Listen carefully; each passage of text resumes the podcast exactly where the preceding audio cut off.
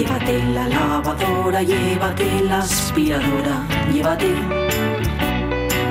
Llévate el secador de pelo. Llévate el horno microondas, el casete, la olla express, pero la radio es mía. La radio es mía. La radio es mía. Y quédate con todo lo demás.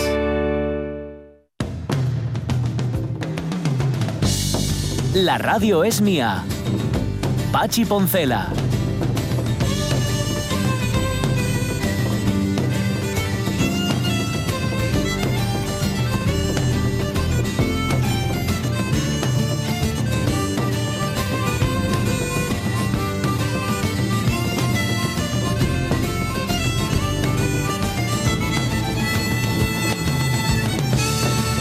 Bueno, pues nada, nos quedó la entrevista a medio peinar, nunca mejor dicho, o Ya. peor dicho, ¿eh? porque Despeiná. con despeiná, exacto, con los pelos al viento.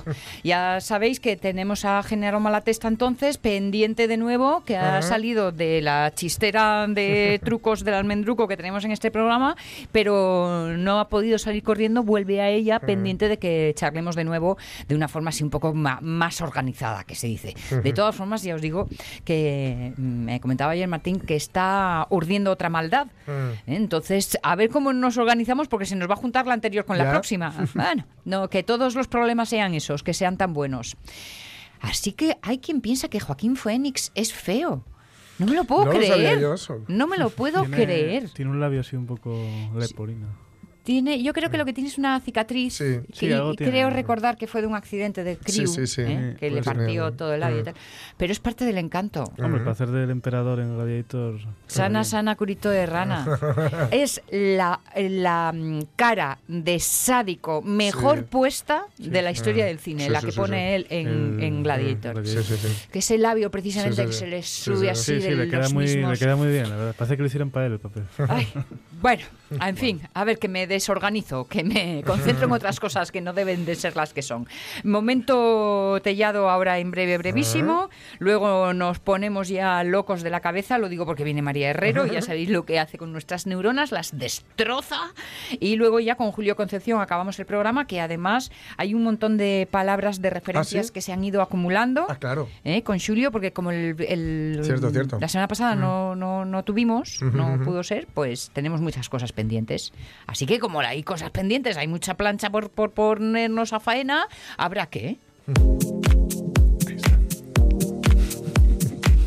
¿Quieres que te planche? Te estábamos esperando, Ay, ay, Alonso. ay, ay. Te lo voy a dejar liso, ¿no? perdón. Te hago un alisado japonés. Perdón, perdón, perdón, perdón. Lo siento, mamá, son las malas influencias. Es que todos se pegan. Bueno, Bueno. eh, vamos a hacer repaso total de Repaso, pistas. sí. Sí, las tres y luego ya la última. Venga. Eh, nacido en Madrid, como ya viene siendo habitual, Sí. eh, en el año 61. Tiene alrededor de, ha hecho alrededor de 3.000 narraciones deportivas Hola. Eh, entre radio y televisión, pero sobre todo en televisión. Yo en radio la verdad que lo- Mm. no lo he escuchado mucho a este hombre. Ujú. pero tiene más para tiene voz más para retransmisiones de televisión, yo Ujú. creo. Eh, se dedica al periodismo desde el año 79, lleva en Eurosport desde el año 94 Ujú.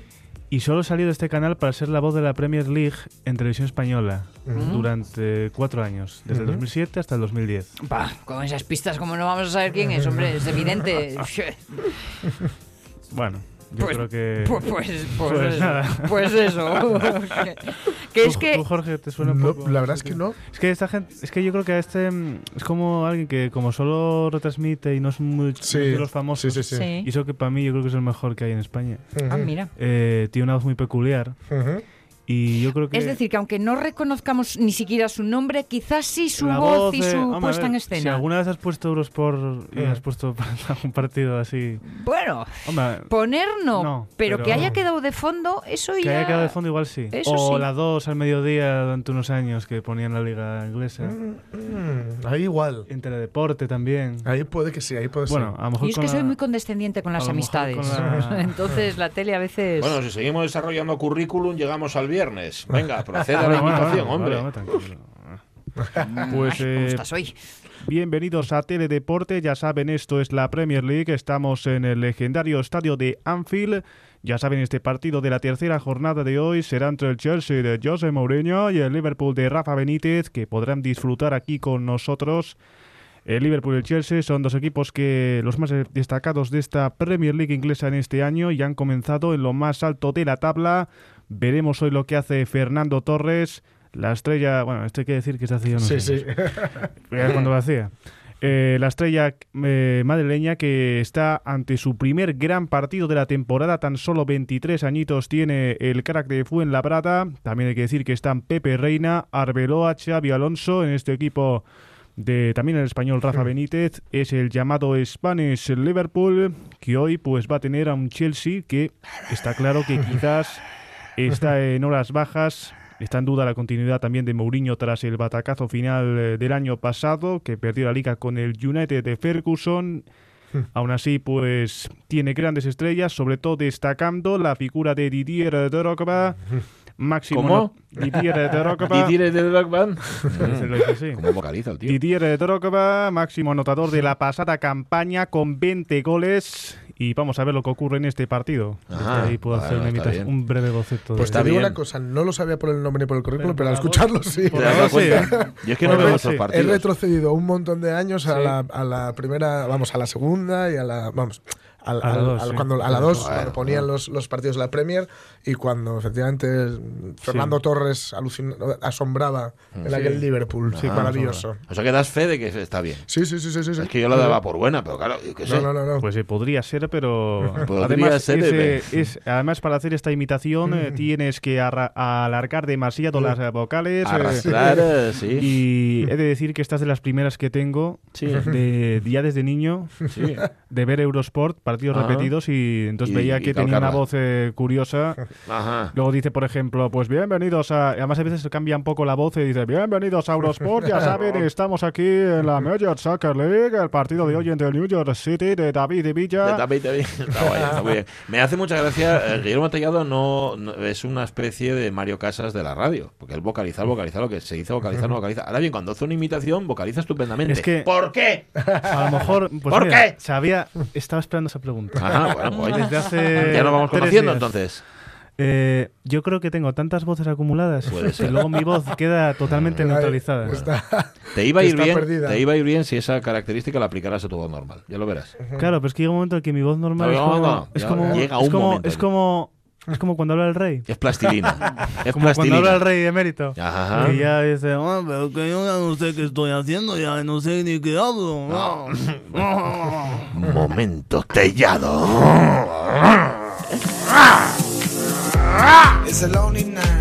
Me recordaste al que al que retransmite el billar.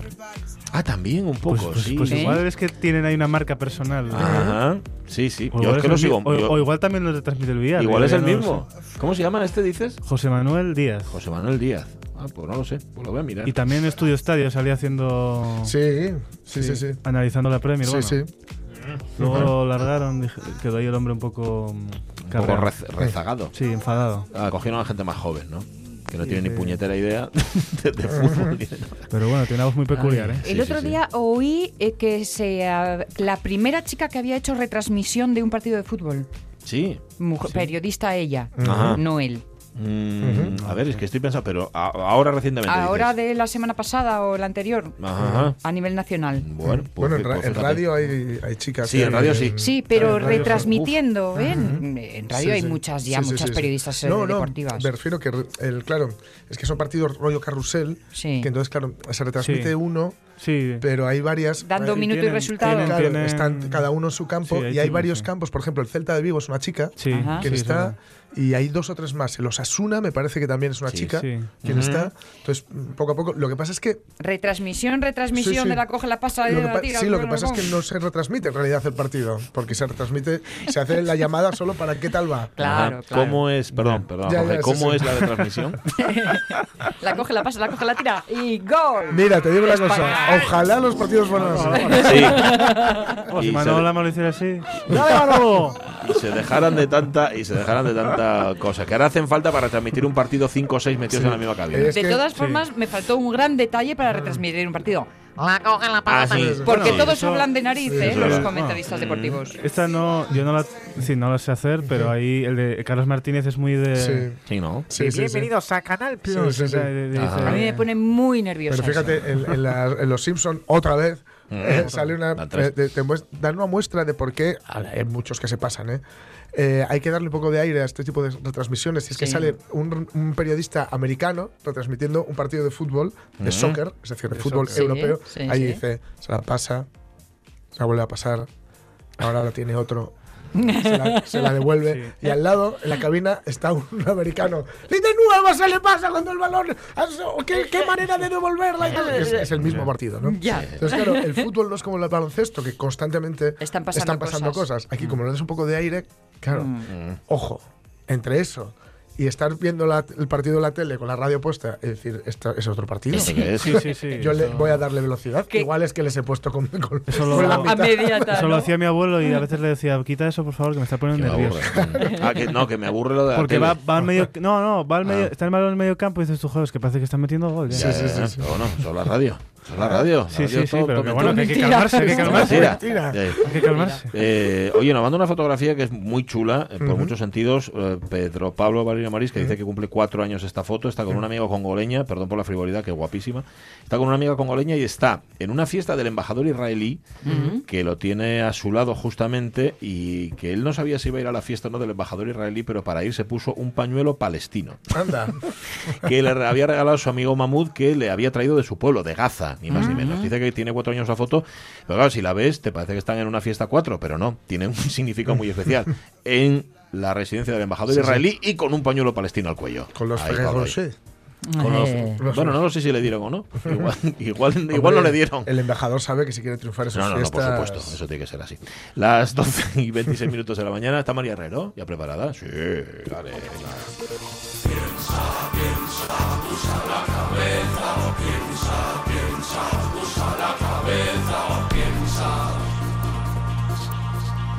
esencia, el ser, el quid de la cuestión. Porque estamos aquí, ¿cómo podemos salir? ¿Cómo podemos salir de aquí? Eso, eso también es una buena pregunta. María Herrero, ¿qué tal? Muy buenos días. Hola, muy buenos días. Buenas. Oye, fue contigo, porque es que mm, tiene una virtud este programa que es multidisciplinar, incluso multicultural, y entonces una sección se enreda con otra y al final nos acabamos liando. Fue, fue contigo con quien hablamos, porque me acuerdo que sí que hablamos el viernes, pero, pero no contigo, de los porqués y los para qué en nuestra vida.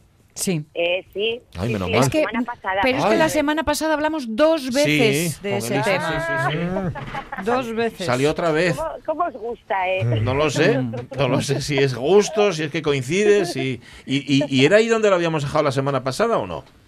No, eso, bueno, yo creo que pasamos un poco por encima. Vale, porque vale. Lo que hicimos Ay. fue plantearnos preguntas perturbadoras y entre ellas aparecían los porqués, y si es lo mismo preguntarse el por qué que el para qué. Sí, y sí, bueno, sí, vale, vale. Pero bueno, tocamos, se salieron a relucir eh, varias cosas así diferentes y de hecho yo me he agarrado para hoy eh, una de las ideas que salió el otro día, ¿no? que le dábamos un poco de vueltas a la idea del ser humano ¿no? Y, las diferencias que podamos tener con otro tipo de seres, si somos superfluos, si somos singulares, si somos especiales o no. Y no sé si queréis que abordemos un poco esta Sí. cuestión. Yo sé que soy recurrente, ¿eh? porque a mí me gusta el tema Vale. del ser humano Ujú. y siempre voy ahí, al Pero, tema de la identidad. pero podemos... quiénes po- somos. Vale, vale. ¿Podemos poner a caldo al resto de los seres humanos eh, en este tiempo que tenemos? O sea, lo mal que lo hacen ellos y lo bien que lo hacemos nosotros. Por, por supuesto. Ah, hombre, vale. eh, Bueno, que no tiene no puñetera idea. menos. Vale, vale. Ni idea tiene. No, en realidad lo que traigo es como siempre, son preguntas filosóficas que nos podemos eso, excluir ¿no? y hablar del resto. De nosotros no. No, no, de nosotros la, excepción. Vale, vale. Bueno, pero para criticar al resto siempre está bien hacerlo en plural majestático. Hmm. Queda así como Eso. muy, ¿sabes? De- Sí, Sí, sí, nos. Bien, bonito. Exacto. Sí. Bueno, ¿y por dónde quieres que empecemos? A ver. Pues mirar, yo mm, simplemente os voy a dar una idea y a ver cómo, cómo nos la podemos ingeniar para darle un par de vueltas o hacernos preguntas o Vale. intentar de, pues eso, dar alguna respuesta. Porque, bueno, la idea es que vamos a dar por supuesto ¿no? que los seres humanos somos un cuerpo, somos una mente, evolucionamos, cambiamos, crecemos, creamos símbolos, hacemos cultura, fundamos sociedades, pero a la vez también somos, pues lo que decía antes, superfluos, frágiles, caducos, temporales.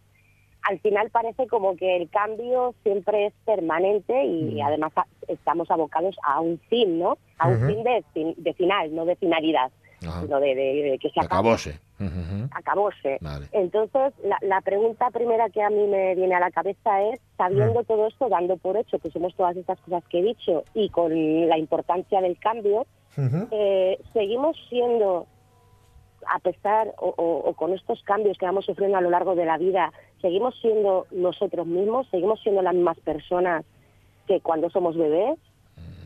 Es decir. Eh, es que a lo mejor me complico, ¿eh? pero hablamos de nosotros mismos normalmente en primera persona, ¿no? Sí. Yo Mm. soy esto, yo hago aquello. Ese yo al que nos referimos continuamente a lo largo de nuestra vida, cuando nos contamos a nosotros nuestra propia historia y nos llamamos yo, ese yo es muchos o es unas, unos solos. Somos sea, siempre los mismos. O sea, ¿o no? ¿existe un yo? Sí, podríamos resumirlo así. Mira, eh, ayer preguntaba Sonia Villaneda, oye, cuando te actualizan una aplicación en el ordenador, ¿la aplicación anterior se elimina y esta que tenemos es nueva? Y creo que la respuesta unánime por parte de, los que estamos aquí, que somos in- unos ignorantes, era no, se acumulan unas sobre otras, es decir, unas cosas se quitan y otras se ponen. Yo, fíjate, eh, eh, lo acabas de contar y me acordé justamente de lo que ayer decía Sonia. A mí me da la impresión de que somos así, como una aplicación Sí. que cuando la actualizas hay cosas que permanecen, porque además no las puedes cambiar porque están en la raíz, son básicas, y otras que, que cambian y se, y se adaptan. ¿no? Pero si hay cosas en raíz y básicas, entonces es que sí hay yo. Está. Hay ¿Y uno, cuáles pero no monolítico cosas? será, ¿no? O sea, es que le puedes ir, le, vas... Dando hachazos. Sí, lo vas, lo vas Vas puliendo. Le vas puliendo y le vas Sí. también metiendo esquejes también diferentes, ¿no? Sí. Yo- Pero y- y la, la pregunta evidente es, claro, ¿cuáles- ¿cuáles son esas características básicas o esa Ujú. estructura principal sobre la que vamos puliendo, añadiendo y quitando? Mm.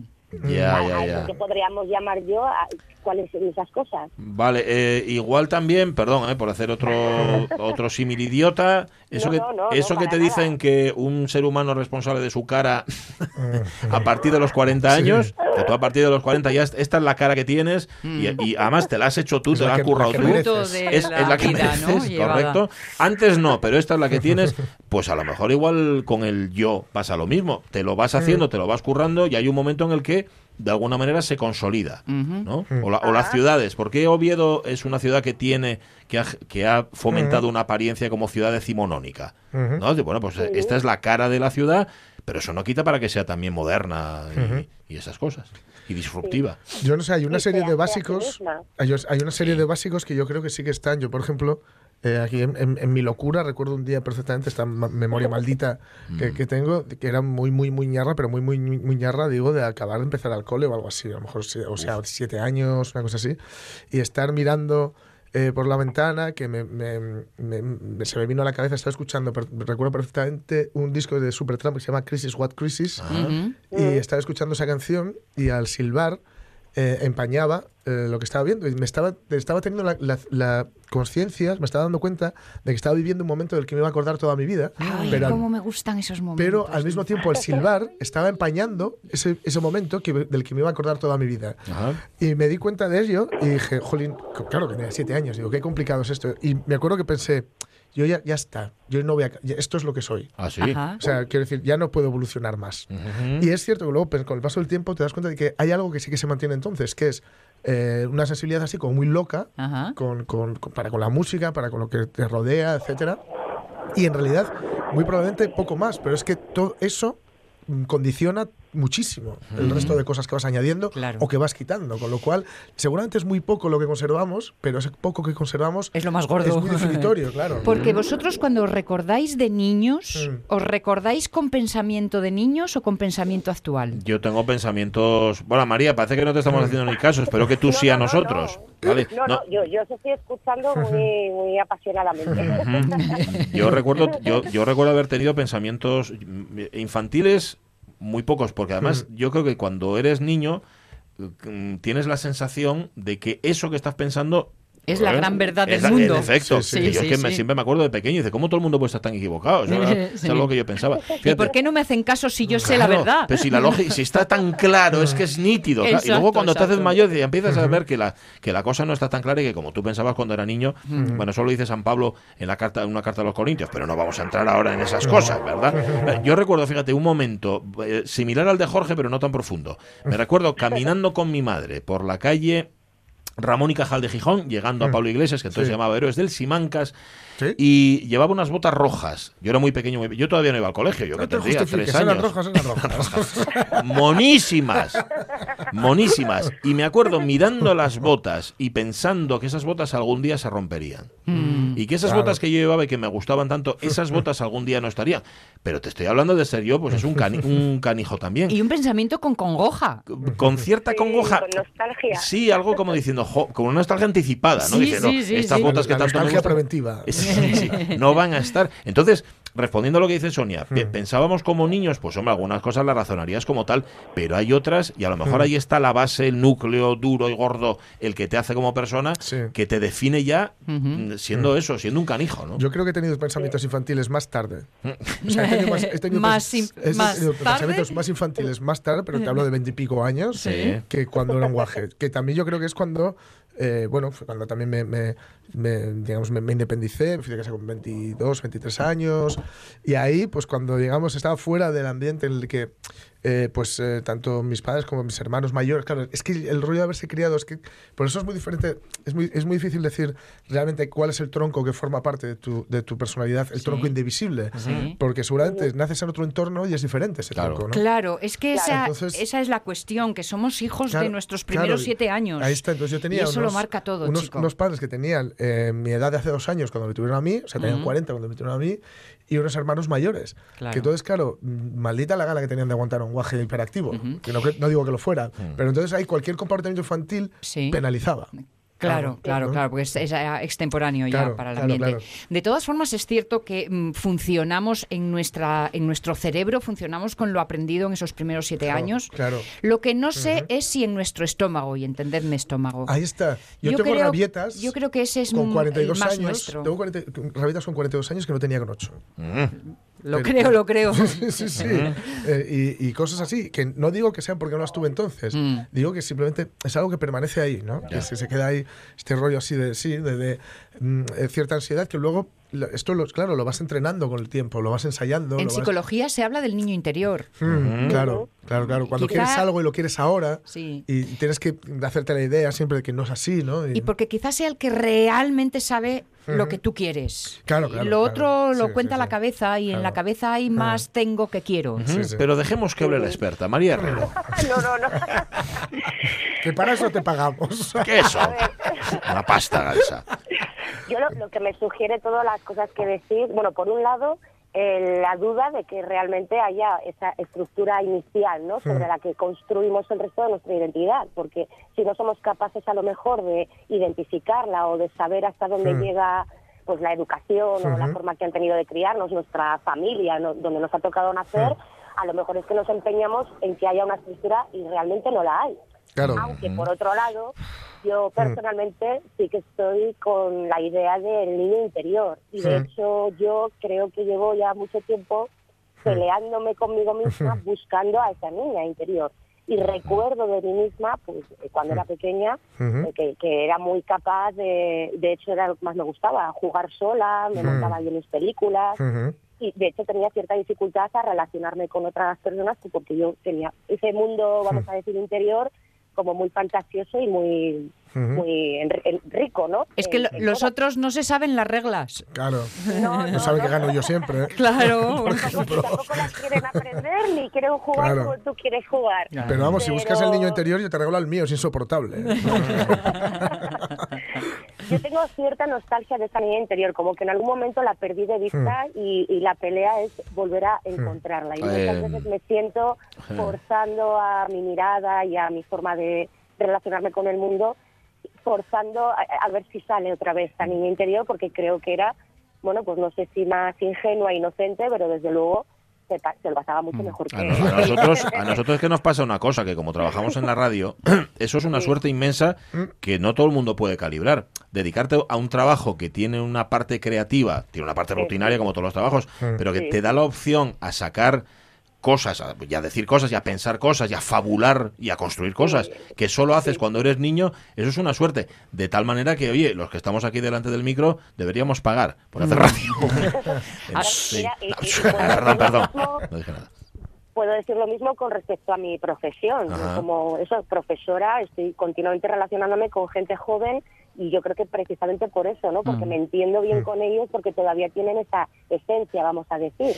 Una cosa, Eh, una cosa que quiero mm, decirte, María, que me lo contó no hace mucho, hace unas semanas tan solo un amigo que me dijo, ten cuidado y aprende a distinguir, tienes que conservarte inocente, pero no ingenua. Mm, Eh, Mm. Vale. son cosas distintas. sí, sí, sí, sí. Mm.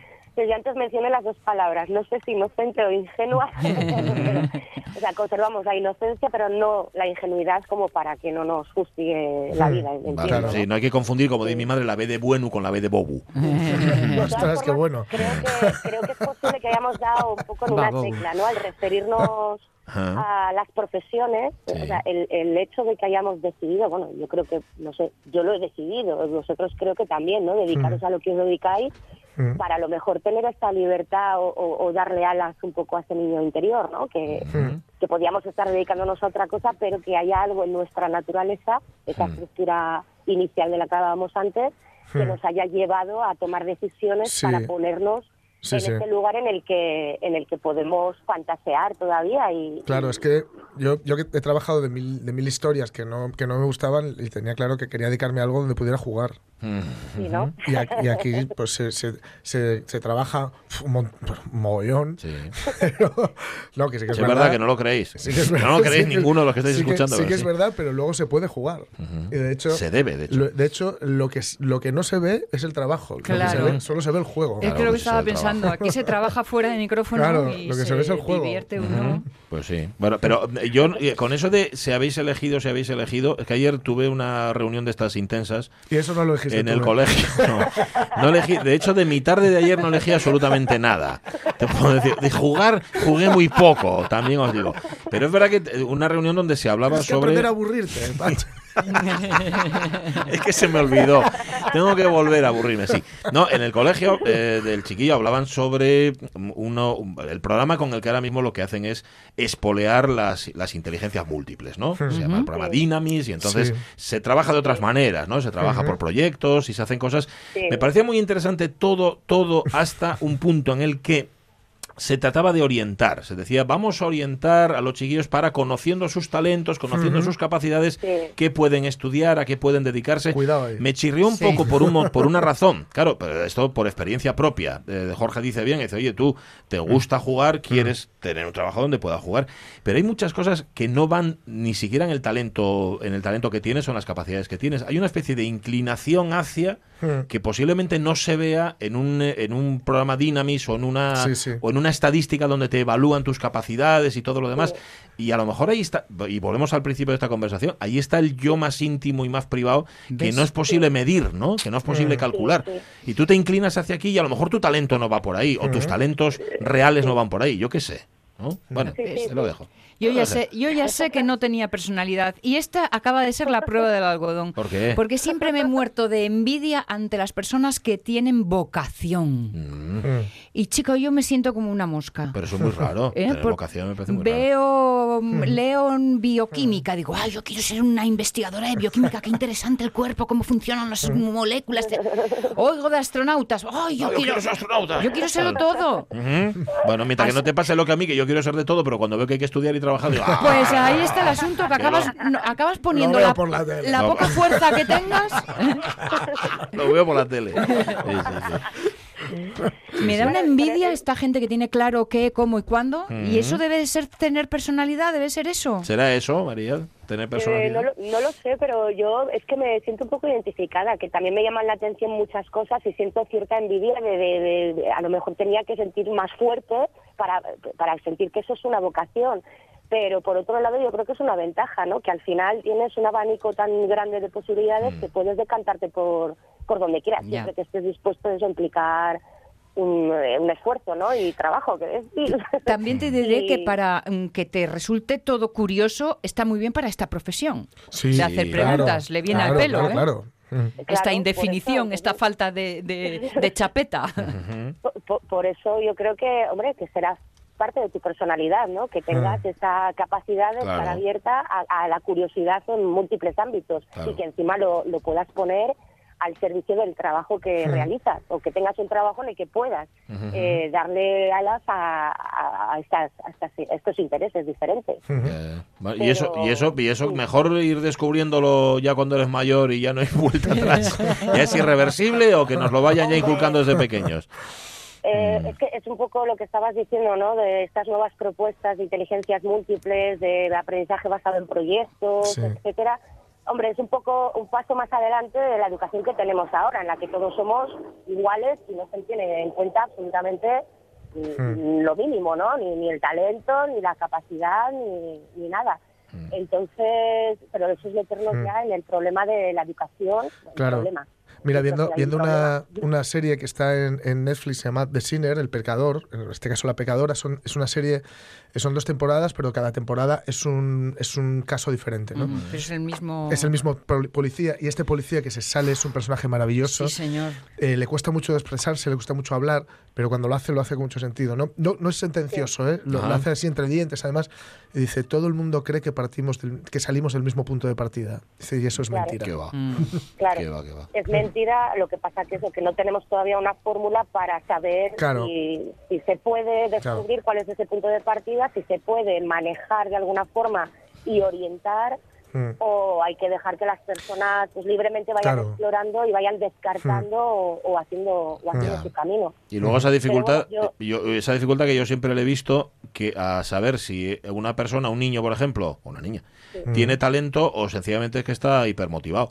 Quiero decir, tú tienes una casa donde, o vives en un hogar donde tus padres o tus abuelos, que sea, leen eh, Mm, y, y ven las pelis en versión original y te llevan de viaje a no sé dónde. Y entonces, claro, tienes una cabeza abierta a todo esto, que hay que ser Claro. muy corchu, muy cotón, para que no te entre algo. Y luego, claro, si van al cole y les hacen una, una encuesta, un no sé qué, dicen, jo, vaya listo que yo estoy chiquillo. Pues no, es que está, está muy motivado. Bueno, no lo sé, no lo sé.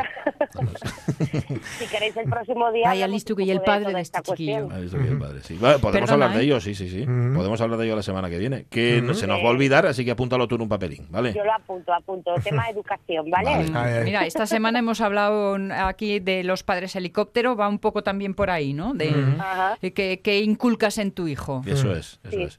sí, sí, Y sí. no, y no confundirlo, o sí, con el talento, yo qué sé. Y, oye, un talento, un talento puede ser ser esponja, ¿eh? Hombre, Y no Bob Esponja. Claro, claro. la, en la piña en el Bueno, Y fondo del mar. una piña.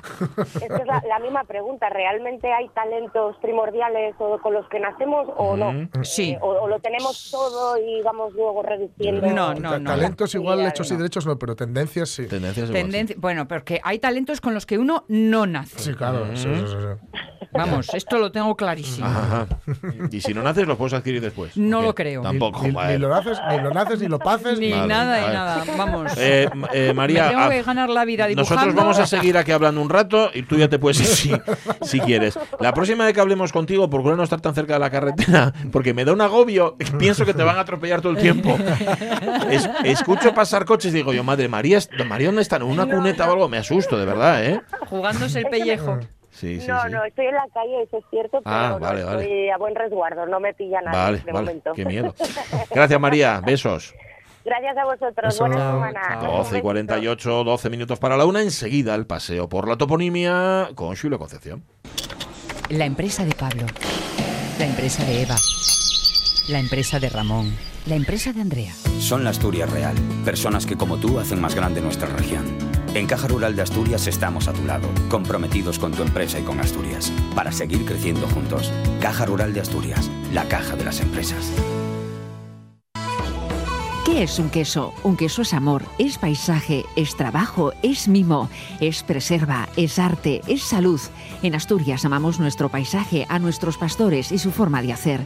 Por eso Crivencar Tierras Tour te ofrece el 23 y 24 de mayo Asturias, el país de los 40 quesos. Ven y disfruta de la mayor mesa de quesos de Asturias en Tierras Tour Coyoto y Crivencar Tiendas. Más info en tierra-astur.com y productosdeasturias.com. Disfruta de Asturias en un bocado de queso, con la colaboración de Caja Rural.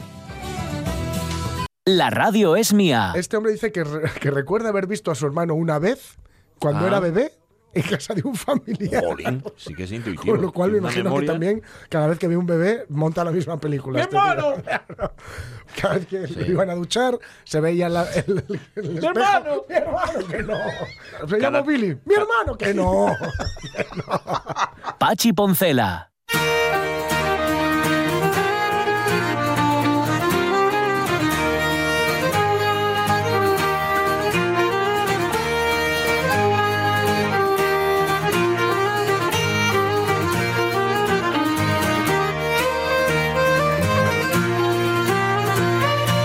Bueno, pues nos vamos un poquitín por los praos, nos quedan 10 minutinos para alcanzar la una de la tarde y con muchas preguntas en el tintero porque tenemos 15 días de, de asunto. Con lo cual tengo aquí algunas mm, ideas que nos preguntaba, algunas preguntas pendientes de Lorenzo Linares, que sabéis que es nuestro gran proponedor, ¿se puede decir esa palabra? Eh, de términos y que Julio es quien se encarga de darles un poquito de, de ritmo y coherencia. Julio, ¿qué tal? ¿Cómo estás? Buenos días. Buenos días, por aquí estamos. Buenas. Hoy toca en casa. Hoy toca en casa, bueno, bueno, oye, no todo el día se va a estar por ahí de corrihuela, que decían en mi casa. ¿eh? bueno, tengo un poco de lío, yo no sé si algunas de estas ya se dijeron o no se dijeron, pero me vais ayudando, sobre todo tú, Julio, que eres el hombre de la gran memoria. ¿eh? Sí. A ver, ver, veremos. Por ejemplo, la aldea de Burullosa, en Nava, nos propone Lorenzo. Burullosa. Burullosa escrito con Y. Lo de la Yosa. Burullosa. sí. Al Bueno, menos así esa- aparece. Claro, eh, lo de todo eso de bur, buru, eh, es suele ser bustio, es decir, combustión, eh, como, Mm. como el, el, el carbur, ese bur, burante, Ajá. el buril, el buril que es el que quema, por lo tanto, antes se quemaba el monte, se quemaba el, el bosque para hacerlo fincas, praos. Entonces, todos los buribus, los bustios, la combustión era un, eh, un sistema de roturación y ese es muy antiguo. Entonces, ese buru me suena a una zona que se quemara con frecuencia. Si no, bueno, puede haber también alguna, digamos, homonimio parecido que se puede mirar. Pero en principio todos los burburu eh, suelen ser eh, eh, en, el campo de la roturación de- del terreno, es decir, la combustión. Vale, la Burullosa, en Nava. Me suena, a ver, hay, hay que mirarlo, no sé si lo tengo recogido en el diccionario, pero bueno, si no se busca, eso no hay problema. Bueno, yo sé, eh, los sufijos son eh, es eso, perteneciente a ese osa, Ajá. y burullo, es, ese ullo es un diminutivo, me suena a una zona pequeña quemada para roturarla. Vale, vale. ¿Vas a echar ahí un ojo? Sí, sí, ya, se Vale, mira, ya, ya lo vale, vale, vale, vale. Eh, nos lleva también Lorenzo Linares hasta Siero y nos pregunta por Coroña, con ñ, en La Collada, dice, junto a la mina de Fluorita, apunta. Sí, Coroña es de los nombres más guapos y más, digamos, discutidos y discutibles, pero uniendo las cosas, uniendo las raíces, está muy claro. Coroña es lo mismo que Coruña, Ah, exactamente igual. ah, Entonces, Coroña, Coruña, eh, se decía que Coruña venía de, de Clunia, que eran, eh, por supuesto, un nombre ya prerromano, de Clunia, la ciudad fortificada, pero resulta que hay una peña Coruña, así, peña, no, no ya Coroña, peña Coruña, sí, encima de Porrúa, debajo de, de Cuera, eh, ahí por el, el Valle de Biango, hay una peña preciosa, que es la Peña Coruña, que es muy alta, bastante alta, escarpada, cerrada por los lados para que no caigan los animales, y eh, coincide con el Coruña, con el Coroña de Siero y con, y con Coruño, Coruño, que está en Llanera. Ah, bueno, fíjate que eh, el propio Lorenzo nos apunta la coroñina, en este caso en. Anayo, en Piloña. Entonces hay cantidad de casos.